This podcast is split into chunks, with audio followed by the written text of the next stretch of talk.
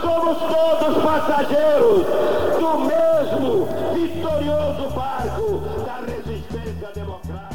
A de liberdade abre as asas sobre nós e restabelece nesse país as eleições diretas para que o nosso povo possa ter o direito a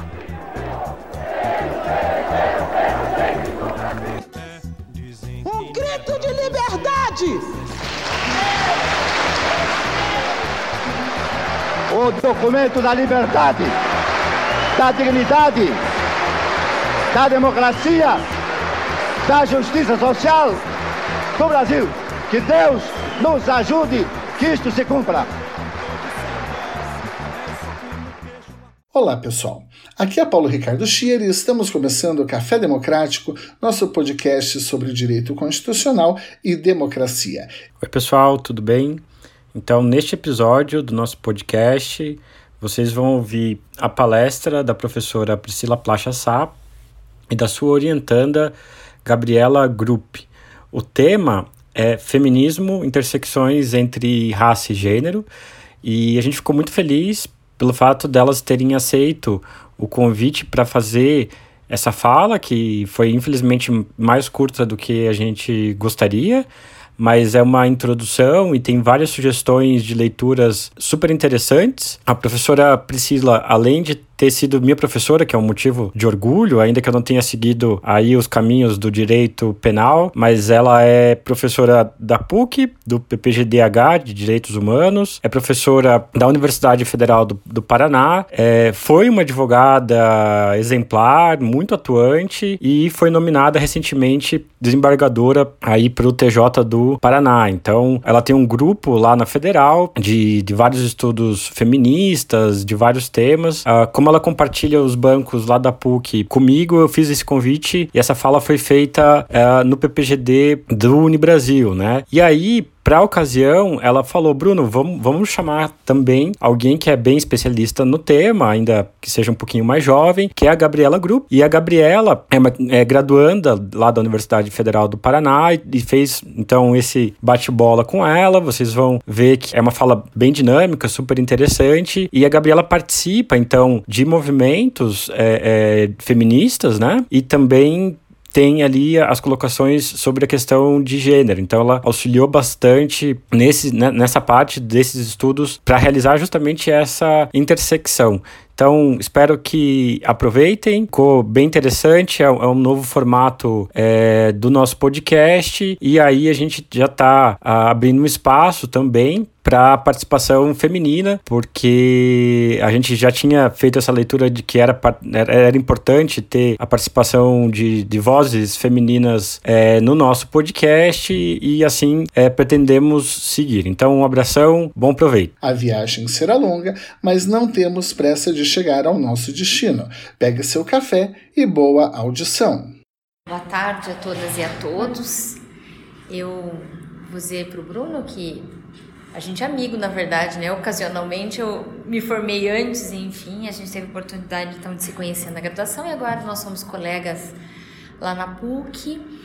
E na sugestão que o Bruno me fez, desses dilemas matinais que a gente tem sobre Será que vai ficar muito pior do que já está? Enfim, né? A partir de uma perspectiva de, penso assim, Bruno, de mundo na qual o recorte, pelo menos para mim, possível é a partir da perspectiva do direito ou contra ele, né? Enfim. E o convite que o Bruno me fez só seria possível se a Gabriela aceitasse. Depois a Gabriela vai falar um pouco sobre o que ela faz e pesquisa, enfim, mas é, na Universidade Federal, a gente tem, se alguém é formado lá, dependendo da época, o sistema é, já era como hoje está. A gente tem disciplinas eletivas lá, a gente tem uma disciplina tópica. E já faz algum tempo, já tive a, a honra de receber a Roberta lá conosco, um colega nosso que é o Ricardo Piovesan, já esteve lá. E é uma disciplina que tem um nome geral, assim, para o sistema penal e gênero. E nela a gente pode fazer várias coisas, né? E a gente tem estudado uma ideia, né, que é uma ideia que acho que ficou latente na minha pesquisa de doutoramento, depois ela ampliou os seus percursos com novas leituras, enfim, Eu já não sou mais a mesma daquela que escreveu a tese de doutoramento em 2013. É um recorte dessa ideia de gênero, movimento de mulheres e teorias feministas. E aqui acho que é uma questão comum que a gente vai pensar, né, Gabriela, aqui.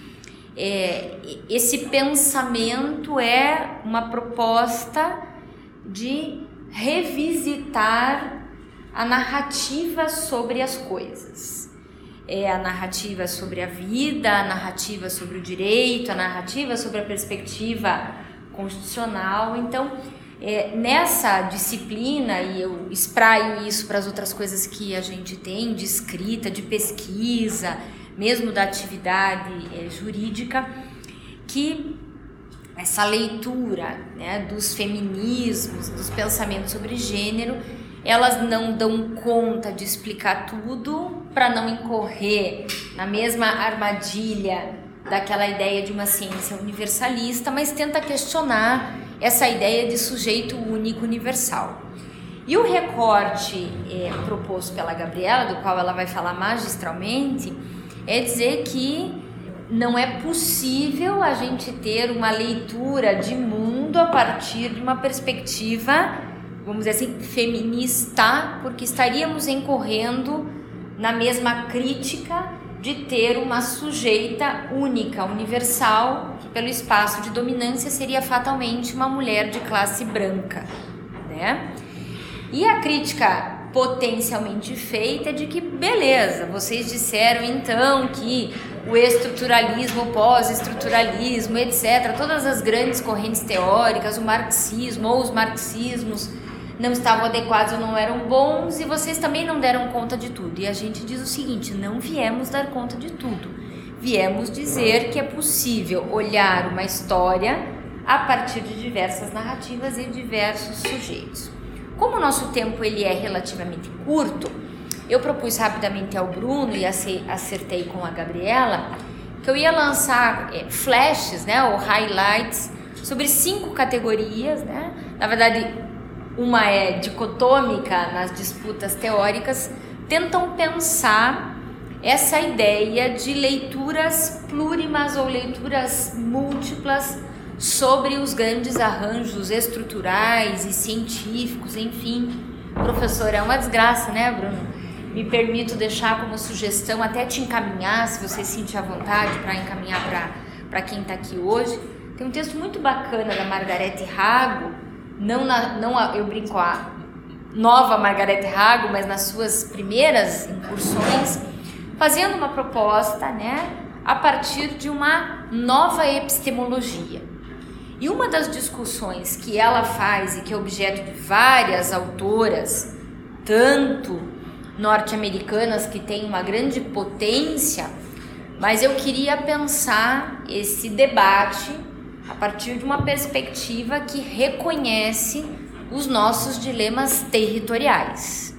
Né? Então, problemas de classe, de racialidade muito próprios de um país periférico como o nosso, com toda a sua eh, estrutura de apresentação teórica. E achei pertinente, então, Bruno, trazer uma, um primeiro dilema, que é um dilema entre feministas muito potentes, que é se os problemas que vemos e que vivenciamos ou que existem são explicáveis a partir de uma categoria chamada patriarcado ou a partir de uma categoria chamada dominação masculina.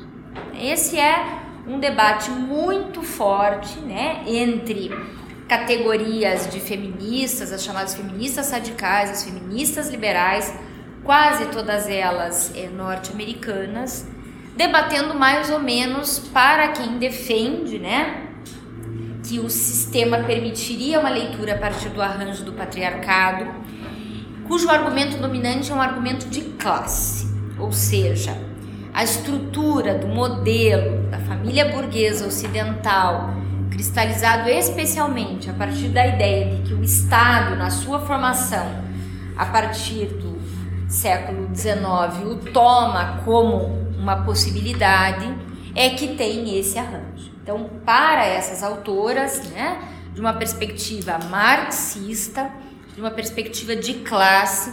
Esses são os problemas a partir de uma ideia hierárquica de classe que vai ser transmudada para a perspectiva de gênero. E dentro é, disso, uma autora brasileira que trabalha muito com isso é Eleiette Safiotti, né, reconhecida como uma feminista de postura marxista, para dizer que esse, esse arranjo mental orienta, ela também está ciente de que não explica todas as questões, mas ele orienta uma grande parte das perspectivas. Ela tem um texto muito famoso, que é Mulher, Classe e Gênero, e ela trabalha inclusive com uma leitura eh, diferencial, por exemplo, a partir da ocorrência de um estupro uhum. em famílias onde há uma classe social e economicamente favorecida e aonde não há. Então é mais ou menos essa a perspectiva orientada nessa ideia de que a mesma questão de classe que hierarquiza as relações vai também aparecer nas relações de gênero. E há o outro termo, né, que é o termo da dominação masculina, que então reconhece essa perspectiva como uma fase apenas e dizendo, ok, a gente tem por muito tempo essa perspectiva do patriarcalismo a partir da formação da família burguesa ocidental, que interfere na formação do Estado e, portanto, no mundo do direito, que é o nosso mundo, embora elas não normalmente não são vinculadas à área jurídica, mas o que se percebe é que há outros elementos e há uma espécie de eufemismo na questão de classe, do patriarcado, claro, uma questão lida aí, né, Gabi, por mulheres brancas, a partir do momento em que elas vão para o mercado de trabalho, enfim, e não tem mais, por exemplo, o estatuto da mulher casada, não tá mais essa relação hierárquica, pelo menos cristalizada. Mas as autoras que trabalham com essa perspectiva, dentre elas a Flávia Birolli, é um livrinho que eu sempre recomendo muito, Master, é Feminismo e Política, acho que ele é muito, muito bom, ela organiza bem as categorias no, junto com Luiz Felipe Miguel. Ela vai dizer que na questão atual, ela defende essa ideia dos vários feminismos, da pluralidade, não só de perspectiva, quanto de demanda e também de violências, de que a dominação masculina relê ou lê esse cenário a partir da relação de oportunidades e condições sociais que experimentam as mulheres. Então, vamos pensar numa denúncia de estupro, né? Uma mulher branca cisgênero, ela tem um status, vamos lá, né, Roberta, construído socialmente de vítima para se colocar na delegacia da mulher e dizer: olha, eu fui vítima de uma violência. Duvido que o delegado vai perguntar para ela assim: o que, que a senhora estava fazendo na rua? Porque ela foi vitimada em casa, num extrato muito desenhado para o âmbito jurídico. Mas é muito mais difícil para uma mulher periférica, é, lésbica, por exemplo, construir esse mesmo status. Embora talvez as duas conseguissem sem nenhum problema maior, né? Talvez ele pudesse daí desconfiar por uma questão de classe da última, se elas fossem fazer o registro de um BO de furto de celular. Né? Mas essa é, expressão dominação masculina, talvez ela revele problemas muito singulares. Não que né, o patriarcado ainda não seja um argumento muito potente para essas leituras. Acho que ele é, né, hoje a gente fez duas bancas na Universidade Federal, uma sobre a discussão da regulamentação do aborto e a outra sobre é, o HC lá coletivo na perspectiva de branquitude e racialidade, são atingidas de modo diferente. O argumento de classe ele ainda permeia essencialmente isso. E nessa tríade, né, dizendo nem tanto abandonemos o patriarcalismo, mas não deixemos de reconhecer que a ideia da dominação masculina oferece um outro repertório de discussão é para a gente imaginar esse que eu vou jogar, porque depois a Gabriela é que vai é, trabalhar com isso. Uma outra categoria que é muito relevante e contemporaneamente muito discutida, que é a ideia de interseccionalidade. Então, reler né, as questões de gênero permeadas pelo debate da racialidade e permeadas pela questão de classe. Né? Ainda, por exemplo, que a ONU, que organiza pelo menos a pauta aspas, mundial, né, tenha reconhecido o fenômeno da feminização da pobreza, no qual o marcador de classe é muito relevante, eu diria que ele pode ter gênero, mas ele também tem raça. Né? Então, não parece ser possível a gente abandonar.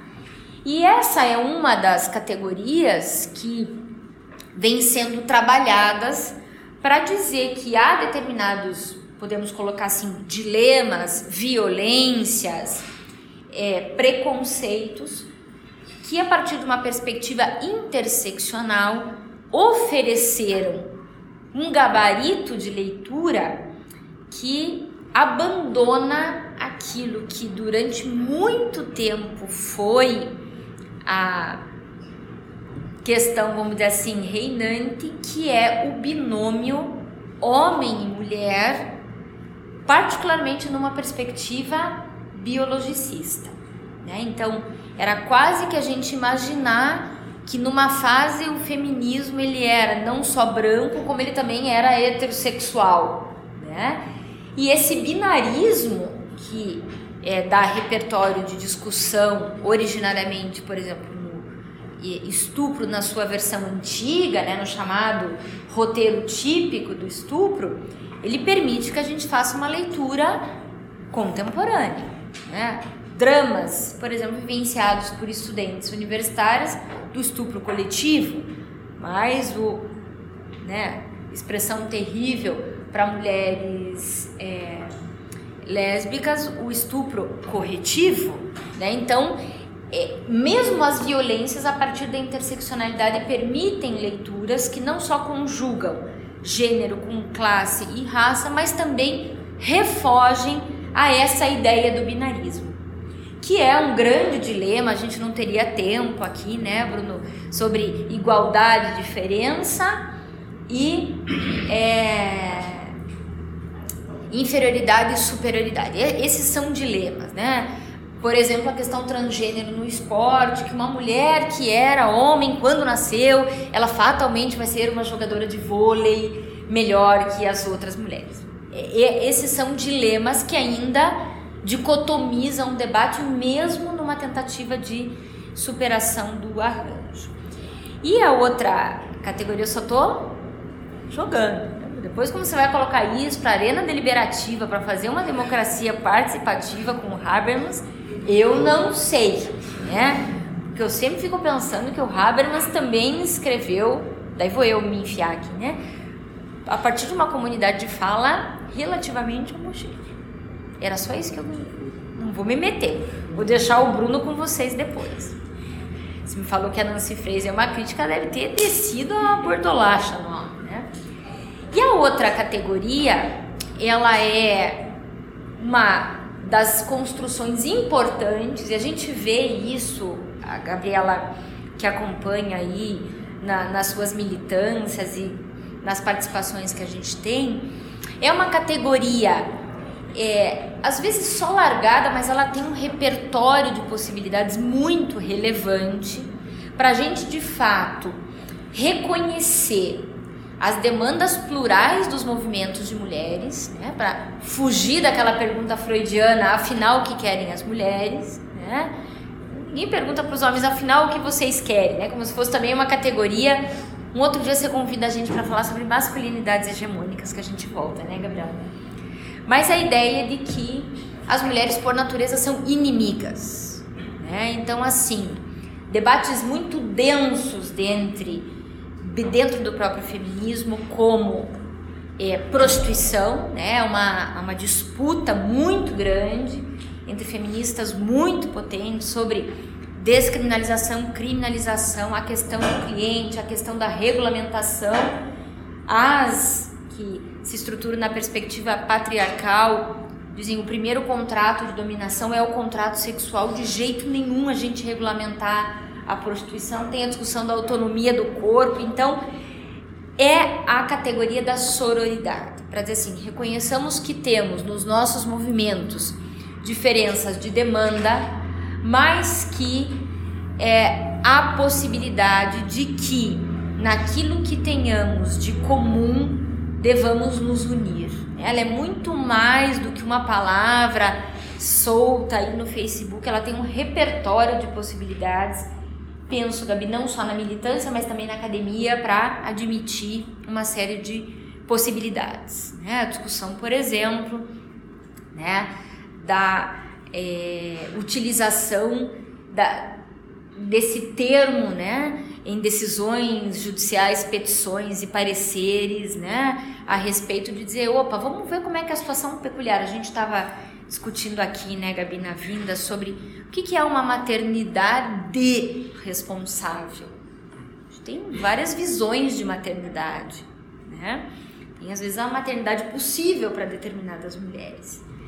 E a última palavra, acho que é importante para imaginar os dilemas de escuta, de possibilidade, acho que especialmente nos processos judiciais, é a ideia de dororidade. Né? Se atribui esse termo contemporaneamente a Vilma Piedade, no sentido de se colocar. Né? Esse é um termo importante para a gente imaginar possibilidades, inclusive, da incompreensão dos termos jurídicos, né? De quando a mulher recebe uma guia lá para ir no IML fazer um laudo de conjunção carnal, não tem a menor ideia do que significam essas possibilidades. Acho que essa é uma palavra que o direito poderia incorporar com grande resultado efetivo, né? Isso. Então, me incumbiu nesse primeiro extrato jogar essas ideias, né? essas categorias, enfim. São temas que a gente trabalha num curso de seis meses, que é pouco, né? Mas que a gente queria atormentar a tarde de vocês. Né? É. Bom, primeiro eu queria agradecer o convite, muito obrigada. E explicar um pouquinho do porquê eu tô aqui, porque prof foi legal trazer a minha pessoa para debater com você. Eu sou graduanda do Direito é, UFPR, estou no meu terceiro ano esse ano eu ingressei no PET, que é um programa de educação tutorial, que a gente desenvolve pesquisa, extensão, enfim, no qual eu fiz um artigo sendo orientado pela professora Emília Desirê sobre as mulheres apatistas e a subalternidade a partir da teoria da teórica espiva. Para além disso, eu criei no início desse ano um grupo de produção de conhecimento negro na universidade chamado REP, Resistência Ativa Preta, que a gente fez primeiramente um curso inicial de extensão querendo identificar um pouco das relações raciais e do direito, né, como isso se vincula, como repercute, enfim, no direito todas as relações raciais no contexto brasileiro. E agora, no segundo momento, a gente desenvolveu grupos de pesquisa para tratar da teoria crítica da raça e do, do Achille Mbembe em específico e a necropolítica é, também no contexto brasileiro. Ah, e também estou orientando a professora Priscila tratando de feminicídio negro a partir dessa teoria crítica da raça. Eu vou falar um pouquinho mais da teoria crítica da raça ao final, porque ela está diretamente vinculada com o que eu acredito que seja a proposta de vocês. Então, antes disso, eu vou revisitar, que nem a professora falou, as narrativas sobre as coisas, partindo da narrativa existente hoje sobre o que é o feminismo e como ele foi historicamente construído, né? Quando a gente estuda o, femi o feminismo, a gente parte da ideia daquelas três ondas feministas. Claro que antes delas se reconhece a existência de várias mulheres é, com engajamento político, mas sem vincular diretamente ao termo, até por uma questão de, de evitar o anacronismo, né?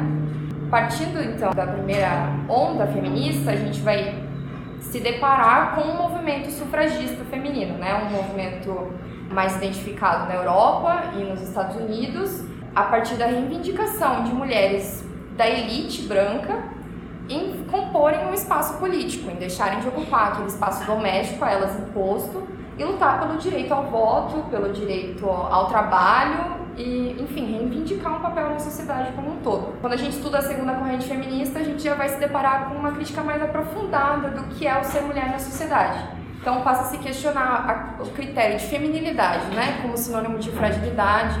É, se passa a questionar a diferença entre gênero e sexo, né, deixa de se incorporar as duas coisas, passa a se vincular o gênero a uma noção de cultura e o sexo a um, uma distinção biológica. E outras questões, é, passa-se a trazer à tona um debate marxista sobre o feminismo, se considerar ah, que as relações de classe estão diretamente vinculadas com as formas de opressão à mulher, com dupla, tripla jornada, a mulher em casa trabalha cuidando da casa, de tarde trabalha é, no emprego fora e volta para casa cuida de casa, enquanto o homem só tem o dever de trabalhar fora e voltar para casa e ter tudo pronto vai, é, vai perpassando por um feminismo radical, mas no sentido estrito do feminismo radical, que é de raiz. Por que pensar no feminismo? Pensar na distinção nas relações de dominação masculina na sociedade. Esse segundo momento, então, ele meio que pressupõe uma coletivização. É nesse momento que a gente vê as Black Panthers se organizando, é, vê movimentações de rua, enfim. E o terceiro momento já vem numa contrapartida reivindicando de novo esse individualismo, né? A partir de uma lógica mais pós-estrutural, que nem a professora mesmo falou. Já cito aqui a Judith Butler, que tem os estudos dela, e num dos principais textos, que é o problema de gênero, ela já inicia questionando que feminismo é esse que quer unir todas as mulheres numa única pauta, sem refletir que cada uma tem sua demanda específica. Sempre quando se pensa num feminismo universal, você vai encontrar também uma sujeito universal de direitos que vai ser a branca de, da elite, de classe média, heterossexual, etc. A explanação que eu fiz aqui dessas três ondas foi uma abordagem a partir do protagonismo que se dá para o feminismo e que também é embranquecido. Revisitar a narrativa dessas ondas é repensar cada uma delas a partir das mulheres que foram subalternizadas em todo esse período histórico de construção do feminismo mulheres que foram invisibilizadas. Então, quando a gente pensa na primeira corrente abolicionista, de mulheres que reivindicavam o direito ao voto, isso é contemporâneo a um processo de luta pela abolição da escravatura nos Estados Unidos. Então, quando a gente vê mulheres brancas reivindicando poder sair de casa para trabalhar, a gente vê mulheres negras que sequer eram sujeitos de direitos na época mulheres negras que até então que precisavam reivindicar a sua sobrevivência, que já trabalhavam, que já tinham todo o espaço público, eh, o espaço político à sua disposição, entre aspas, né? Pensando em termos chulos, na verdade. Revisitar isso é pensar que naquele momento, naquele processo de reivindicação da mulher pelos direitos políticos, existiam divergências internas dentro desse próprio movimento é, feminino branco de se posicionar contrariamente à abolição com receio de que isso é, fizesse com que elas perdessem oportunidades de emprego pela liberação da população negra. Então, de se refletir, inclusive, que era mais benéfico para elas manter um processo de escravização de corpos negros, mas que a, a liberdade individual delas estaria sendo é, pautada. Um exemplo disso, é, que eu acredito que seja o símbolo dessa primeira onda, vai ser o discurso da Sojourner Truth, que é uhum. mencionado no livro da Angela Davis, que é Mulheres, Raça e Classe, mas que se você jogar na internet vai ter o discurso dela completo também, e que ela questiona exatamente isso. Quer dizer, que eu sendo uma mulher escravizada, uma mulher que pariu 13 crianças, uma mulher que trabalhou como se fosse sendo equiparada a um serviço masculino, quer dizer que eu não sou uma mulher, quer dizer que porque um homem não precisa abrir a porta do carro quando eu vou descer, eu não sou uma mulher, coisa, inclusive esse discurso dela foi praticamente impedido de ser dito na época por conta das feministas brancas terem se colocado numa posição de esse discurso pode é, descredibilizar a nossa luta que é branca. É, revisitar a segunda onda feminista é pensar que enquanto existia o debate da Simone de Beauvoir sobre a diferença entre sexo e gênero, questionando, bom, gênero é uma construção cultural e o sexo é uma construção é, é posto como biológico, né? Uma distinção é, do órgão feminino e do órgão masculino. Repensando a feminilidade, por que, que a mulher é sempre equiparada ao sexo frágil? a gente vai ter, por outro lado, as feministas negras dizendo: eu nunca fui vista como uma mulher frágil, eu nunca fui vista como uma mulher que não aguenta, que, que, que precisa de um suporte masculino. Eu sempre fui vista como a que encara trabalhos pesados, como a que encara é, trabalhos múltiplos, como a que encara uma rotina masculina. E revisitar essa segunda onda também é identificar, por exemplo, no texto da Lélia Gonzalez sobre racismo e sexismo no Brasil, o quanto é, o controle sobre o gênero também estava relacionado ao controle sobre a raça. É, se repensar o quanto são, são duas lógicas extremamente interligadas. E aí Angela Davis traz ainda a classe. E o que me leva a falar com vocês sobre a interseccionalidade. É, esse, essa terceira onda ao ser revisitada, quando a Judith Butler fala, vamos pensar não só no feminismo como um, um, grupo fechado de mulheres que ali pertencem a ele e reivindicam seus direitos, mas como uma pluralidade de corpos ali ocupando é, de uma forma tão dinâmica que se passa a questionar, inclusive, se o sexo é realmente um fator biológico de distinção e se não é ele também um, uma diferenciação cultural. E nisso, daí quem equipara sou eu, não lembro de ter lido em texto algum, mas se vocês perceberem, existe uma semelhança de discurso, porque quando se deu é, essa dominação dos corpos negros, também se deu a partir do pressuposto biológico, de que existia uma hierarquização de brancos sobre os negros por critérios inúmeros, né? O Lombroso está aí para provar. O mesmo você vai identificar na diferenciação de mulheres e homens. O corpo feminino colocado como, novamente, mais frágil, é, como feito apenas para maternidade, enfim, um corpo que deveria realmente ser preservado no âmbito doméstico, porque o público é para ser do masculino, que enfrenta, que é corajoso, etc. E aí a gente pode entrar em várias questões, é, o que a gente estuda na escola, por exemplo, que são erros genéticos, que é o XXY, o X, de fato são erros genéticos ou pode se pensar em outras construções de gênero que não as dualidades dentro do, do tema. E aí vem, dentro de todo esse debate, de evitar excluir evitar excluir outras mulheres, identificar que você não está sozinha nessa luta, que a professora acabou de falar de sororidade e dororidade, é identificar a interseccionalidade. Quem cunhou esse termo, interseccionalidade, foi a Kimberly Crenshaw. Uhum que é uma jurista norte-americana que na década de 80 se reuniu com outros juristas, formou um grupo de pesquisa que é o Teoria Crítica da Raça, que eu iniciei comentando para vocês, sobre o qual eu estudo hoje. Então, a proposta da Kimberley é que cada vez que a gente pense na opressão de gênero, a gente pense que por ela são atravessadas diversas outras formas de opressão, de acordo com um determinado corpo feminino. É pensar tanto é, hoje em dia a gente pode incluir ainda a teoria queer nesse, uhum. nesse âmbito, que tem uma discussão bem mais avançada, não consigo abordar aqui de forma resumida. E, como repetindo, as noções de classe, de raça, várias outras intersecções sobre essa temática. Seria basicamente isso. A proposta da teoria crítica da raça hoje, que eu acredito que deva ser recuperada pelo direito, é identificar que na construção do, do direito na construção do Estado sempre se encaixou nisso as lógicas de opressão de gênero e de raça.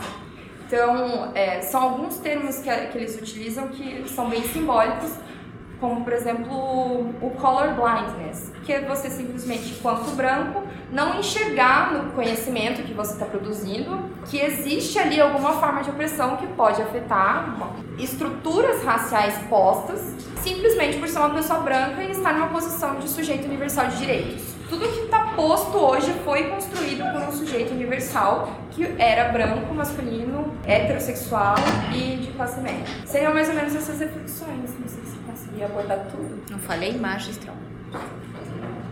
Era isso que a gente tinha para contar para ele. É. A gente agradece, até para ter algum tipo de diálogo que a gente vai tratar depois. Uma primeira questão, eu acho que seria importante para a gente refletir, e ela vem um pouco na esteira de outros debates, é se esses modelos, porque a gente está falando de modelo de sujeito, né? então esse sujeito transcendental kantiano, que é um dos alvos de crítica daquilo que vocês estão falando, é, aqui entra uma questão assim, se a gente está falando de uma insuficiência, então essa é uma categoria que a gente possui do sujeito de direitos, que ela não consegue dar conta da complexidade da alteridade, né, o subalterno, o outro que está abaixo. Então a gente tem um projeto de modernidade, a gente tem um projeto de Estado, um projeto de, de sociedade e, e ele deveria ser mais inclusivo, e aí esse é o modelo kantiano, habermasiano e tudo mais. Então, vamos levar adiante esse projeto de modernidade, vamos tentar incluir as outras pessoas, é, reconhecer uh, o sujeito trans e as suas especificidades e dar lugar, vez e voz para essas pessoas, ou não. Isso desde que é uma questão mais radical, mas também, enfim, é, é isso. Né? E essa é uma, é uma pergunta ampla, não tem uma resposta só. É, eu mesmo tenho várias dúvidas sobre para onde que a gente vai.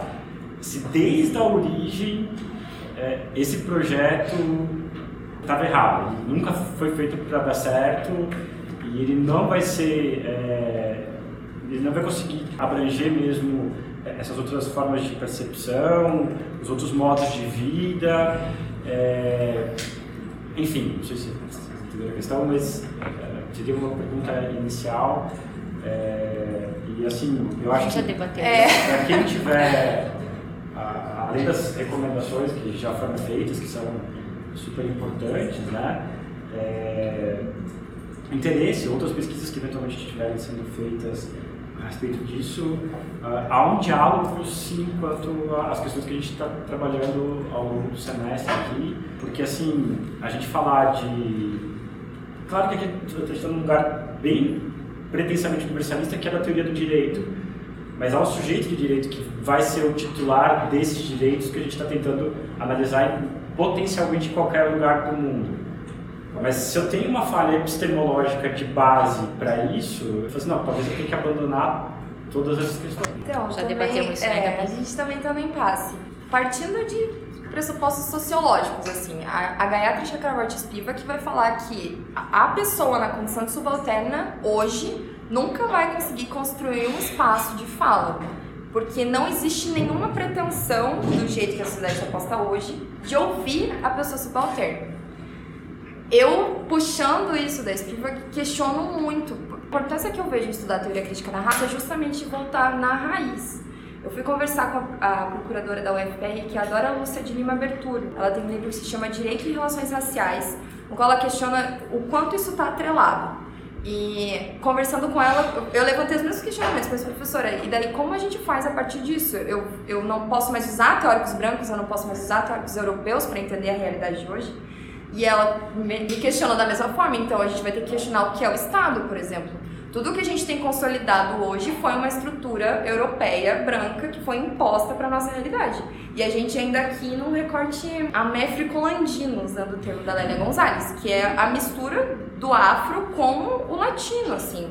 É, eu, eu, não, eu, não, eu estou buscando as mesmas respostas. Eu vou procurar na raiz da raça. Eu vou procurar fontes teóricas negras. Tem muito africano produzindo conteúdo hoje. A gente tem o, o camaronês, que é o Aquino. Uhum. É, aqui no Brasil também tem o Adilson José Moreira. Não me lembro. Mas ele escreveu um livro que é o Pensamento Negro, se eu não me engano. Que ele vai.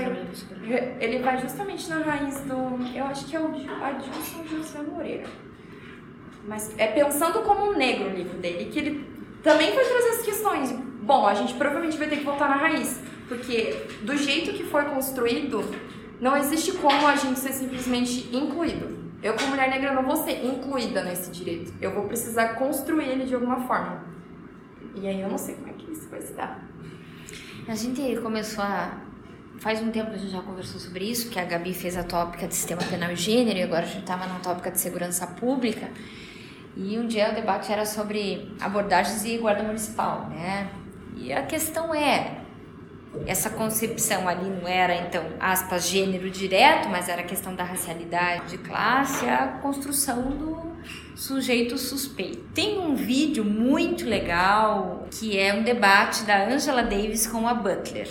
Dá essa, essa questionada para a gente imaginar, vamos usar de novo o termo, o livro da Angela Davis aqui, quando a gente vê tradicionalmente uma vocação do movimento de mulheres brancas e feministas sobre as questões das violências é uma reivindicação de natureza punitiva. Não digo que unanimemente, mas majoritariamente. E Angela Davis diz o seguinte, né? Quem é que vai ser preso? Os homens negros.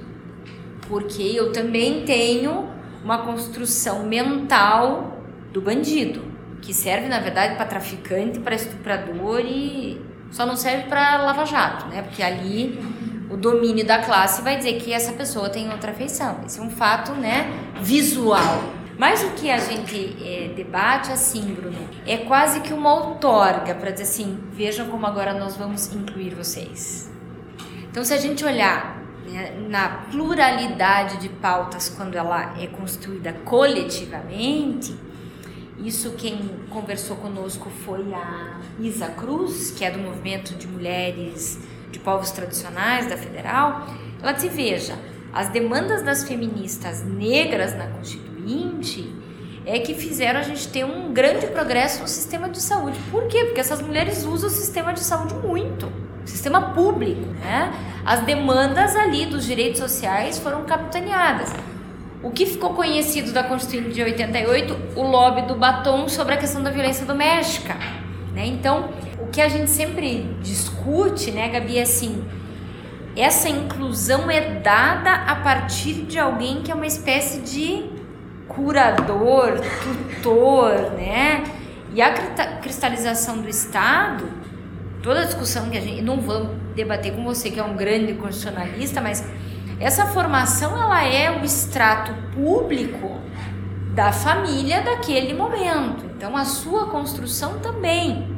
Por isso eu dou uma brigadinha com o Habermas nessas várias questões nesse, acho que o volume 2, para discutir processo penal. Enfim, esses caras não estão em pé de igualdade.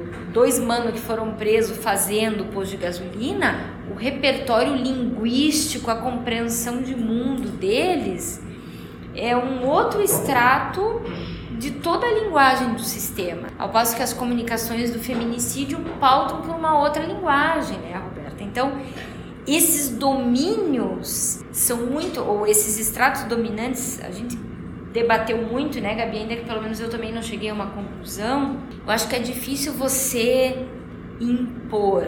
Talvez você precisa construir, não digo nem reconstruir, é construir uma nova possibilidade. Embora assim, legislativamente, se a gente fizesse uma leitura da, da formação congressual no campo feminino, a gente teria surpresas muito legais. Que a gente tem uma cristalização de um tipo de legislativo vinculado às carreiras policiais, no sentido, você tem talvez pela primeira vez na história um grupo de mulheres deputadas federais muito heterogêneo na sua formação. Isso é muito interessante a gente ver. Não é aquela mãe dedicada, nem a mulher que não é corrupta. Você que são, né, segundo as que estudam, carreiras viáveis para um feminino. Aí você tem uma formação bem diferente. É, Gabriela, né? Pegando um pouco do gancho que você falou, respeito de toda a sua narrativa, comecei a dissertação daí, das ondas e tal. E é, e é engraçado porque depois que você começa a ler a respeito autoras negras que vão falar a respeito desde o começo ali, até mesmo, né?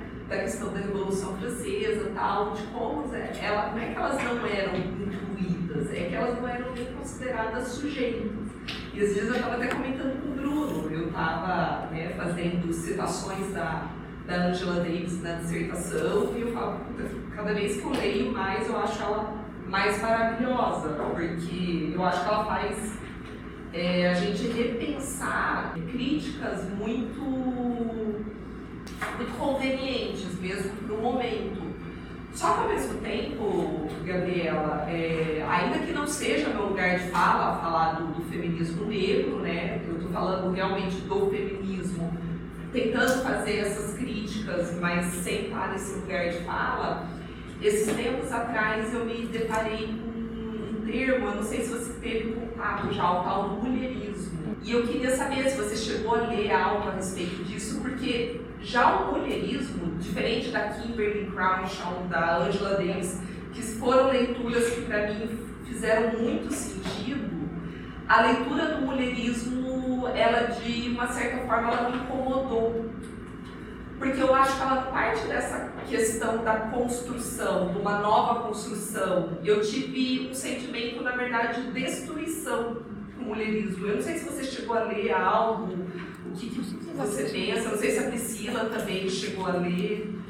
É, o, a minha aproximação com o tema foi bem pequena, justamente porque eu também não me adaptei a essa lógica do mulherismo.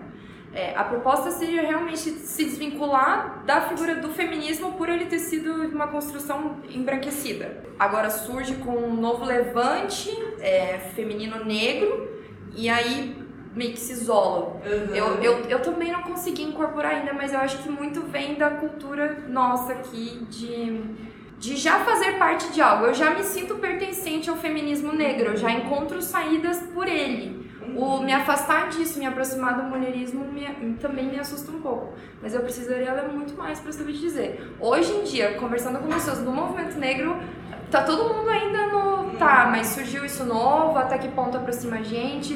Que também vai aproximar muito de um debate pan-africanista que, que, que também é, é, muito problemático. Simplesmente resgatar as origens ancestrais e, to, por exemplo, eu aqui estaria representando uma pessoa africana numa lógica pan-africanista. E eu, eu acho que eu não poderia dizer isso. É, a gente não estudou a fundo, mas a, a Isabela Cruz eh, trouxe um pouco isso e a gente teve uma, um outro grupo de estudo que a gente tinha em Antígona e recebemos ocasionalmente, ele era aberto, uma advogada negra que veio falar, é uma, uma discussão sobre disputas, inclusive internas do movimento de mulheres negras, que também tem demandas né, muito diferentes, enfim, é dizer que aspas, também esse grupo social demanda uma única questão, ele se aproxima a um termo muito difícil de, de trato por conta do que ele poderia revelar, que é a questão do colorismo, né? Eles têm essas aproximações, né?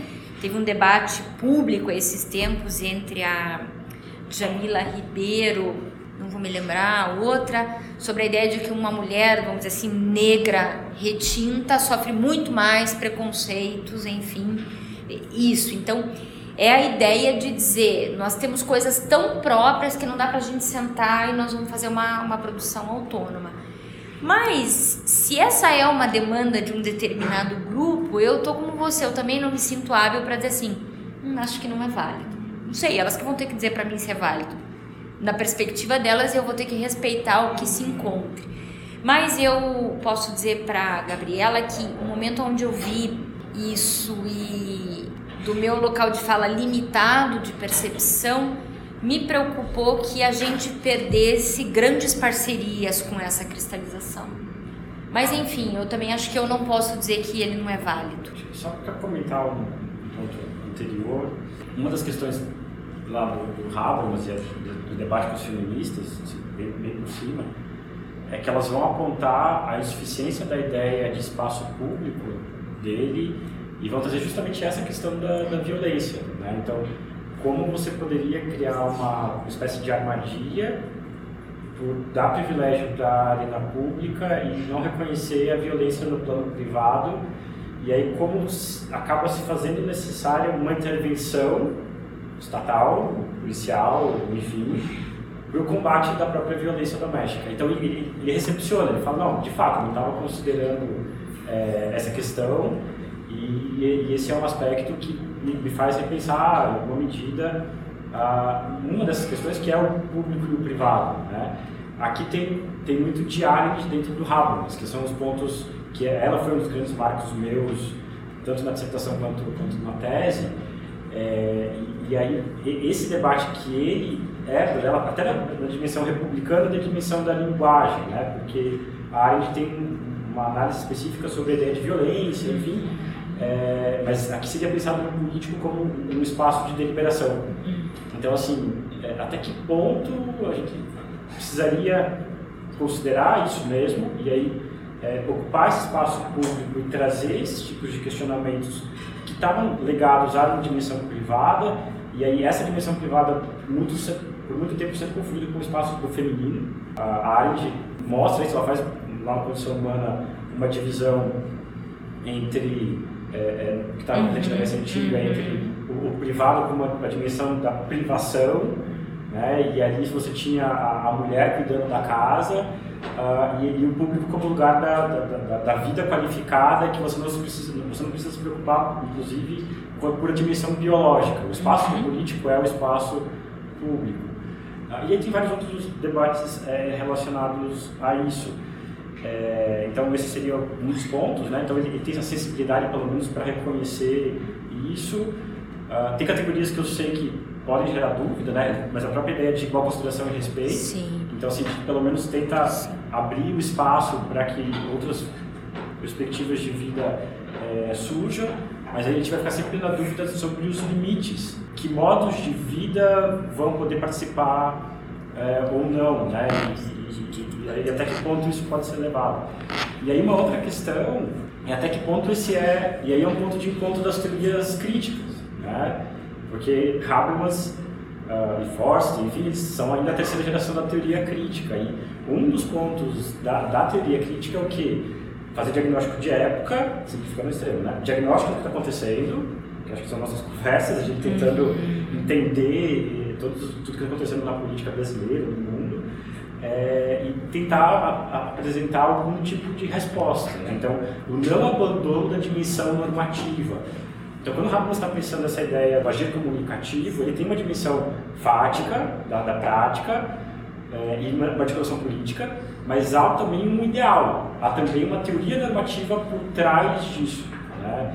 Então, assim, essa comunidade ideal que fala é o ideal, ela, ela é contrafática, ela, ela, não se realiza, ela não se concretiza. Eu acho que tudo isso acaba convergindo, né? E, e aí, talvez a pergunta seja essa: haveria alternativa à, à, democracia? Eu sei que aqui é uma, questão grande, né? A gente não poderia correr um risco de uma perspectiva não democrática. Uma das autoras que eu não gosto de ter uma representação, mas uma das autoras que acaba sendo meio habermasianas é, é a Ben. Né? E ela tem esse debate bem grande com a Butler de em que medida isso a gente consegue dar conta desse tipo de complexidade. A, a Butler tem, tem várias questões né, muito interessantes. Uma das que ela vai, das que ela vai trazer é a ideia da, da, da fragilidade. Né? Todo mundo tem uma condição de vulnerabilidade, uma vida inicialmente precária com diferentes níveis. Tentando formalizar numa pergunta. Teria então uma outra alternativa que não a articulação de democracias, né, de, de, de, formas democráticas de, de participação. Né? Aqui, acho que é do Boaventura, esse do democratização, democratizar a democracia, acho que ele tem mais ou menos essa fala, né? É, e, e, como isso se articularia, não sei. A Angela Davis esteve aqui mês passado para falar do livro dela, A Liberdade é uma luta constante, e a questão dela é justamente o de repensar a democracia a partir da reflexão sobre o encarceramento é, que uma coisa está diretamente relacionada com a outra. Não é não se pensar numa democracia, mas é pensar numa reforma da democracia que entenda esses diversos mecanismos de exclusão. Porque se for pensar, a raiz de democracia também é excludente, né? Então, eu, eu ainda não consigo pensar porque eu precisaria ir na origem mesmo, em vez de fato ser possível. Mas quem saiba, a função da democracia seja sempre ser se reestruturar de acordo com a demanda que está ali. E para Angela Davis hoje, a principal demanda é o encarceramento em massa e é o, o controle da liberdade a partir disso. O, o, ser livre, o ser... Ela meio que trata como sinônimos o encarceramento com a escravização. O, você dizer eu estou preso é você dizer eu estou sendo escravizado, eu estou livre, eu estou liberto. A, da, da perspectiva de Angela Davis é isso. Também não sei se responde muito os anseios do direito. É, é que eu não quero perguntar, bom, mas faço, vou fazer a pergunta para a Priscila. É assim, a, a sua opinião sobre então essa passagem, porque isso vai estar na Maria da Penha, mas depois no feminicídio, que é por um lado, a aposta que o Estado vai dar para isso, que é além, né, a Lei Maria da Penha é mais complexa do que só a questão da violência doméstica, tem políticas públicas e tudo mais, mas o feminicídio em si, eu sei que é bem polêmico, mas que, que assim. Vamos é, lá, que nós temos cinco minutos. Percebendo né, que a gente tem um grau gigantesco nos seus números de, de mulheres que morrem pelos companheiros no Brasil hoje. Vamos lá, naquilo que é possível falar em cinco minutos. Uma das coisas binárias das estruturações de gênero, não só masculino e feminino, mas o que categoriza, o que caracteriza é a disputa entre divisão sexual do trabalho, a ideia de produção e reprodução, mas a ideia do espaço público e do espaço doméstico, numa premissa que acho que é daquele 19 de novo, então, da reformulação do Estado, a partir de uma ideia de que política só é feita no espaço público. Né? Como eu disse, Bruno, não vou eu me meter com você que é o constitucionalismo, constitucionalista. Mas é uma ideia de que aquele padre família romano, por exemplo, não ditava uma política estatal para Roma quando ele podia exercer o poder da vida e da morte sobre os seus escravos, mulheres, velhos e crianças e estrangeiros, né? Então, seja ali ou seja na Grécia, em tese, dois gabaritos bem europeus para imaginar uma leitura de uma formação do Estado. Então, que a gente debateu especialmente ao final da tópica do sistema penal e gênero e muito na tópica agora de segurança pública é o que a gente pensa sobre o direito e o que ele representa enquanto possibilidade, né? E aí, você citou o trabalho da Butler, que é um trabalho que tem sido super referenciado, que é o Vidas Precárias, né? Qual a parte da premissa é que ninguém é nada quando nasce.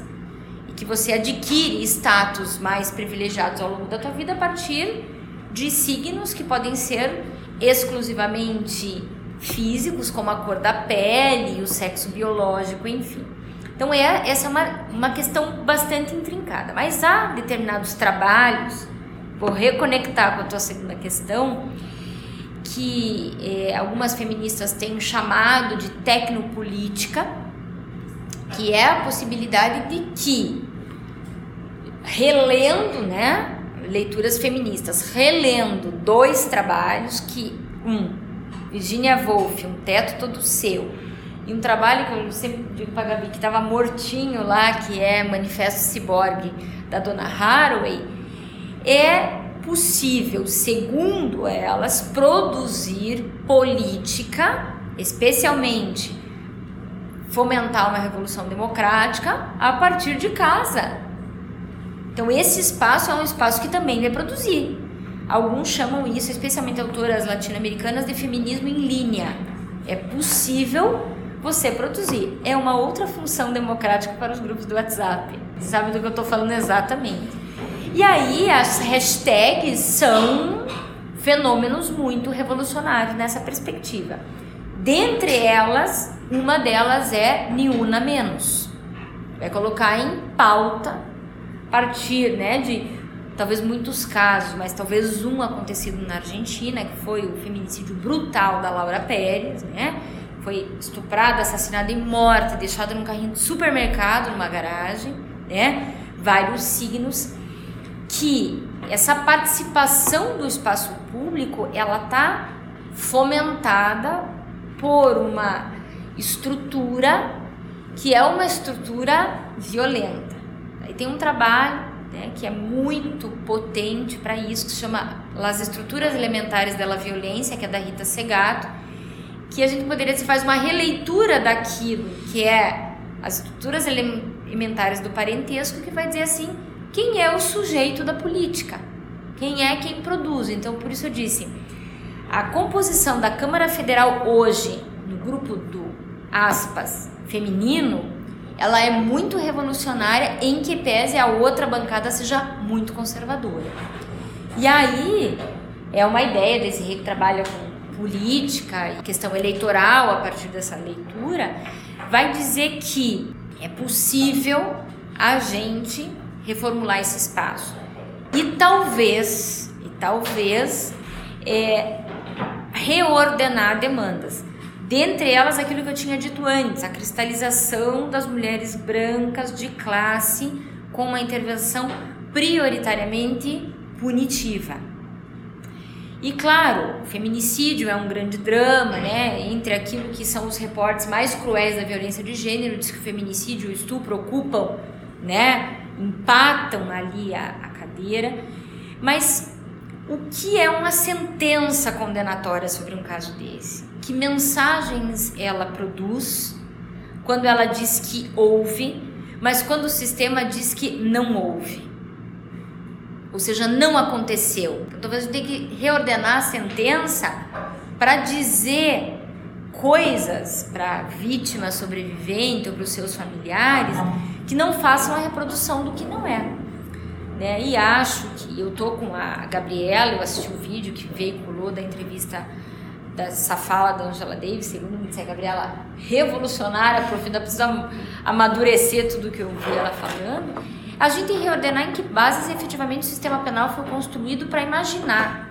Eu, eu, tenho dito isso, né, Gabriela? Apostar no sistema criminal, criminal precisa saber exatamente como é que ele lida, quais são as bases nas quais ele trabalha, para ver o que significa essa aposta. Mesmo toda a construção e toda a discussão do caráter, para algumas, simbólico e político de marcação de, de posição. O que significa?